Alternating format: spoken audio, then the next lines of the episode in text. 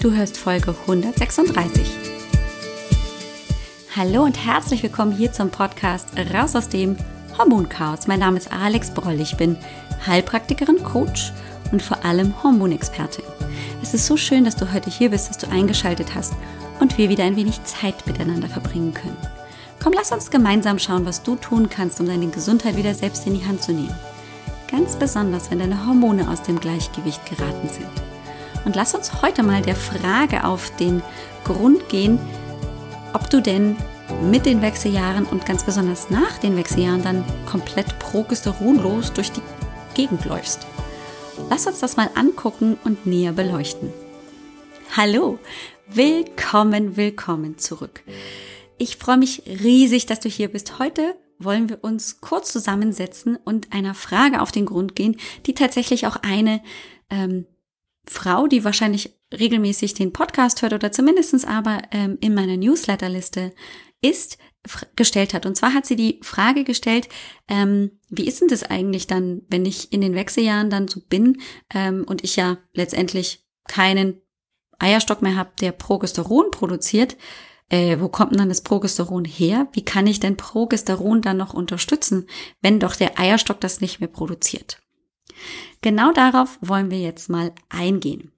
Denn die Frage ist natürlich total berechtigt. Also wenn der Eierstock das nicht mehr macht und wir ähm, ja gelernt haben, okay, der Gelbkörper ist das Organ, die Hormondrüse, die dann praktisch ab der zweiten Zyklushälfte nach dem Eisprung das Progesteron bildet und der das ja nicht mehr tut, weil keine Eisprünge mehr stattfinden, wo kommt denn dann das Progesteron her? Tja, Darüber haben wir tatsächlich, glaube ich, gar nicht so ausführlich bisher gesprochen. Du bist natürlich nicht progesteronlos nach den Wechseljahren oder wenn eben alles gut läuft und du gesund bist und ähm, auch andere Dinge da nicht mit reingrätschen, hast du auch eine andere Quelle, die grundsätzlich Progesteron produziert. Und das ist dann auch die Quelle, die letztendlich nach den Wechseljahren ähm, das Progesteron weiter bildet. Und zwar ist es deine Nebenniere. Überraschung, Überraschung. Die Nebenniere ist grundsätzlich immer, auch schon vor der Pubertät und natürlich nach der Pubertät und übrigens auch bei unseren ähm, Herren der Schöpfung, die Progesteronquelle. Zusammen mit Cortisol und anderen Steroidhormonen produziert die Nebenniere, die Nebennierenrinde, genauer gesagt, Cortis Cortisol natürlich sowieso, aber auch Progesteron. Und letztendlich ist dann genau diese kleine Nebennierenrinde unsere Progesteronquelle für die Zeit nach der Postmenopause. Und da kommt aber natürlich dann auch ähm, vielleicht von dir gleich der Gedanke auf, äh, ja okay, aber hm, über die Nebenniere habe ich jetzt schon ganz viel gehört und die produziert ja Cortisol und das ist ja relativ schnell dann auch ein Problem, wenn ich total im Stress bin. Stimmt alles. Und dann die Frage, kriegt dann die Nebennierenrinde das auch noch hin? Ja, richtig erkannt. Das ist genau die Frage. Genau das ist die Problematik, wenn wir ähm, über den Progesteronmangel eben in den Wechseljahren und dann natürlich auch postmenopausal sprechen. Die Nebenniere muss gesund sein. Grundsätzlich, wenn der ganze Körper gesund ist, wenn wir gesund sind, dann reicht tatsächlich die Menge, die die Nebenniere bildet, aus, um uns gut zu versorgen. Das hat einfach damit zu tun, dass der Körper sich schon sehr wohl an das neue Level des Progesterons gewöhnt hat. Also dem ist ja wohl sehr, sehr wohl klar und bewusst, dass der Eierstock hier nicht mehr ähm, die Riesenprogesteronproduzentin ist und hat sich tatsächlich eben an dieses neue, sehr viel niedrigere Level gewöhnt. Das würde ja auch gar keinen Sinn machen, wenn er weiter verzweifelt immer wieder versucht, praktisch das gleiche Level zu halten wie in der fruchtbaren Zeit. Das macht ja überhaupt gar keinen Sinn. Das heißt, die Level fallen natürlich so oder so, die Konzentrationen sinken. Aber das sind dann, wenn der Körper einmal realisiert hat, ah, okay, im Eierstock ist jetzt gerade rum, brauche ich nichts mehr äh, mich drum kümmern, dann gewöhnt er sich praktisch an dieses neue Level, dann ist das sein neuer Sollzustand. Ja? Und dann ist das auch in Ordnung. Die Problematik, die allerdings natürlich ganz besonders heutzutage hier eine große Rolle spielt, ist eben die chronische Überlastung der Nebennierenrinde? Ist vielleicht eben tatsächlich auch die äh, chronische Nebennierenerschöpfung oder auch einfach nur Schwäche oder einfach nur die Cortisol-Dysregulation? Wenn der Körper nämlich grundsätzlich ständig Cortisol bräuchte für den Dauerstress, dem er ausgesetzt ist, dann wird natürlich ganz automatisch etwas, das der Körper nicht so dramatisch dringend braucht zum Überleben, nämlich das Progesteron, hinten angestellt. Dann ist das eben nicht Priorität Nummer eins in der Bildung.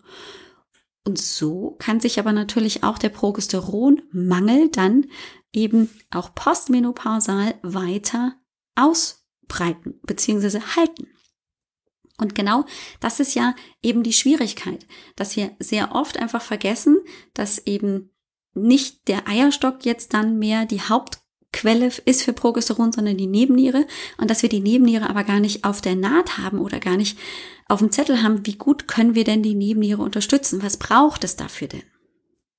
Und deswegen ist es so wichtig, sich einfach auch klar zu machen, dass eben diese ganzen Hormondrüsen natürlich auch zusammenarbeiten und letztendlich auch ähm, angeguckt werden sollten, um grundsätzlich das hormonelle Gleichgewicht auch in den Wechseljahren oder dann natürlich auch nach der Menopause gesund zu erhalten, um das wieder zurück ins Gleichgewicht zu bringen. Es kommt dann natürlich auch die Frage, na ja, aber wenn ich doch jetzt hier von außen dann eben bioidentisches äh, Progesteron gebe, dann ähm, kann ich das ja, dann kann ich ja auch die Nebenniere entlasten. Das ist grundsätzlich natürlich schon richtig, das stimmt. Und gerade für diese holperige, stolperige Zeit der Wechseljahre, wo wir auch äh, ein rechtes Auf und Ab von Estradiol haben, das ist ja eher hier eine Achterbahnfahrt als irgendwie ein stetiger Abfall. Ähm, das ist mal zu hoch, mal dann zu niedrig, dann wieder viel zu hoch, dann bisschen niedrig, dann wieder ganz zu niedrig und so weiter und so fort. Also das ist wirklich äh, ein Fünferlooping fahren und zwar ähm, über mehrere Jahre lang in der Zeit ist natürlich praktisch dieses Achterbahnfahren auszugleichen mit vielleicht einem bioidentischen Hormon zur Unterstützung, zur Regulation schon eine gute Idee.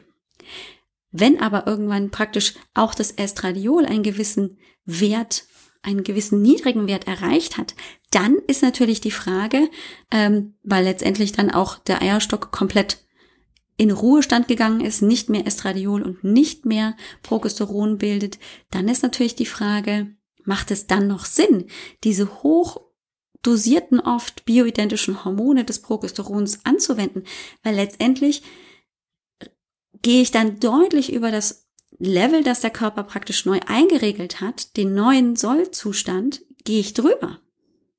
Und habe dann natürlich möglicherweise relativ schnell einfach auch Überdosierungsprobleme.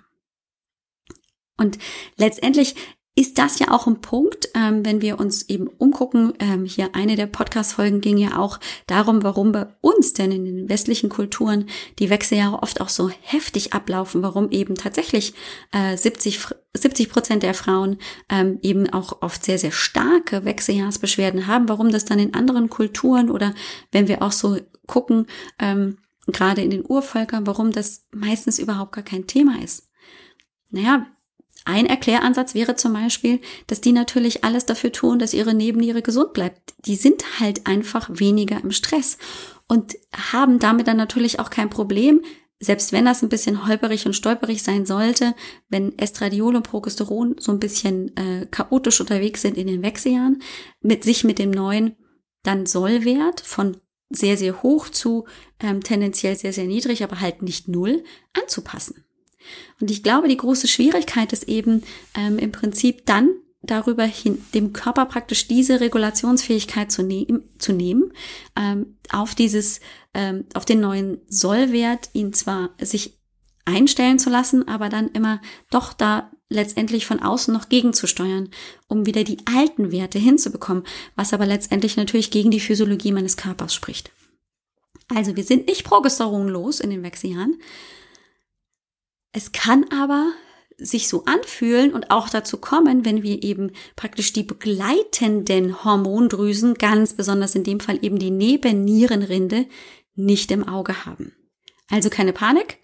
Ähm, Progesteron ist äh, nicht einfach nur vorbei und vergessen und ähm, irgendwie hat der Körper da keinen Zugang mehr zu, sondern er macht sich natürlich ähm, letztendlich möglichst einfach zu funktionieren und stellt einfach letztendlich dann nur die Progesteronbildung hinten an, weil er dafür keine Zeit hat, wenn er einfach total brutal im Stress ist.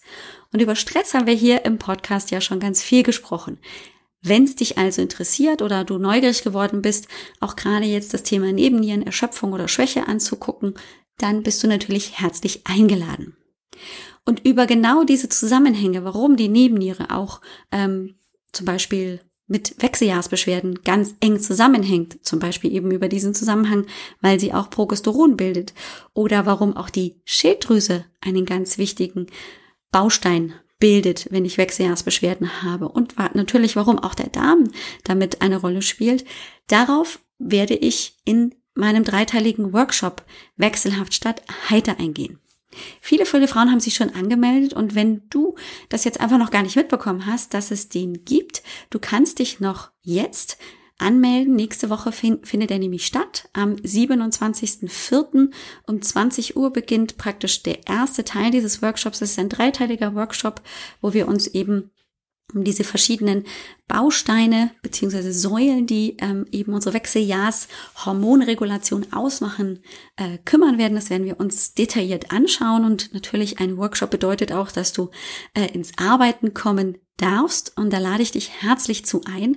Äh, es ist ähm, absolut ein Einsteiger-Workshop, ist ähm, ganz wunderbar, um sich erstmal so ein äh, gutes Bild zu machen und trotzdem aber natürlich auch mit wirklich Handlungsmöglichkeiten rauszugehen. Ähm, er findet immer dienstags ab dem 27.04. dreimal hintereinander, einmal in der Woche statt, immer dienstags um 20 Uhr. Ähm, Kostenpunkt ist jetzt nach dem Early Bird bei 97 Euro und du bist ganz, ganz herzlich eingeladen, dich dort einfach anzumelden, wenn du das möchtest. Alles, was du dafür tun musstest, du gehst auf www.alexbroll.com-wechselhaft und dann kannst du dir einfach auch nochmal die Inhalte durchlesen und ihn dann auch buchen und dann bist du auch schon angemeldet und bekommst natürlich dann auch äh, den Zoom-Link. Das wird nämlich über Zoom stattfinden. Ähm, dann auch zum gegebenen Zeitpunkt zugeschickt und ähm, ich schicke auch vorneweg Fragebögen und vielleicht auch schon dementsprechend auch Arbeitsmaterialien. Das heißt, du kannst dich auch schon mal so ein bisschen vorbereiten. Solltest du an einem der Tage nicht können, ist es auch kein Problem. Dann guckst du dir einfach die Aufzeichnung an. Die gibt's nämlich davon auch. Ist also überhaupt gar kein Problem. Und dann wünsche ich dir heute einfach einen ganz wundervollen Resttag. Mach's ganz wundervoll und ciao, ciao. Dir hat dieser Podcast gefallen? Dann wäre es großartig, wenn du diesen Podcast mit deiner 5-Sterne-Bewertung auf iTunes unterstützt. Und wenn du noch mehr über dein Hormonchaos erfahren willst, geh einfach auf www.alexbroll.com. Bis zum nächsten Mal.